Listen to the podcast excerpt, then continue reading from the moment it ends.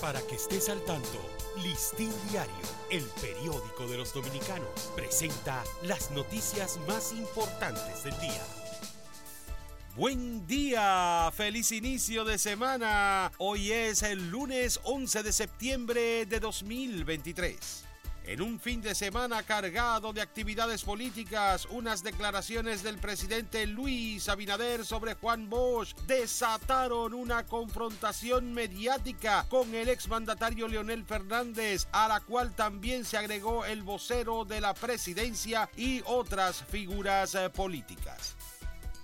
El cierre de la frontera norte no ha detenido los esfuerzos de autoridades y comunitarios haitianos de conectar al río Masacre, un canal de riego que desde hace varios meses están construyendo a pesar de la oposición de la República Dominicana.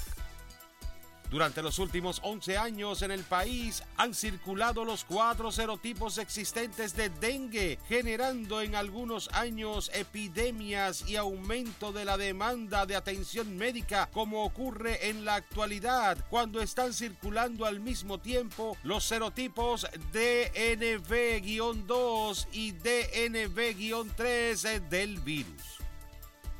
Los destacados médicos dominicanos Altagracia Guzmán Marcelino, Rafael Sánchez Español, Argelia Aibar Muñoz y Mario Geraldo Oyer pasaron a formar parte de la lista de los galardonados maestros de la medicina dominicana de parte del Colegio Médico Dominicano.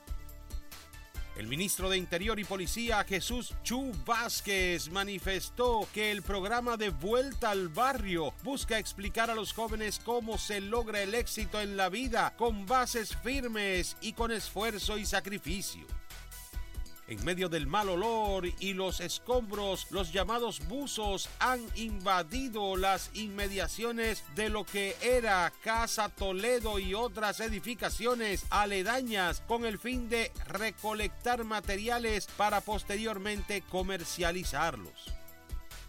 384 suicidios eh, se han registrado en República Dominicana en lo que va de año, según informó ayer el Colegio Médico Dominicano de Psicólogos, CODOPSI, cuando se celebra el Día Mundial para la Prevención del Suicidio. República Dominicana se posiciona como el cuarto país con mayor emisión total de deuda, superado solo por México, Chile y Brasil. El Banco Central informó que durante los primeros ocho meses del año 2023 las remesas recibidas alcanzaron la cifra de 6.769.9 millones de dólares, lo cual representa un crecimiento de 3.9% en comparación con el mismo periodo del año anterior. Para ampliar esta y otras noticias, acceda a listindiario.com. Para Listín Diario, soy Dani León. Para que estés al tanto, Listín Diario, el periódico de los dominicanos, presentó las noticias más importantes del día.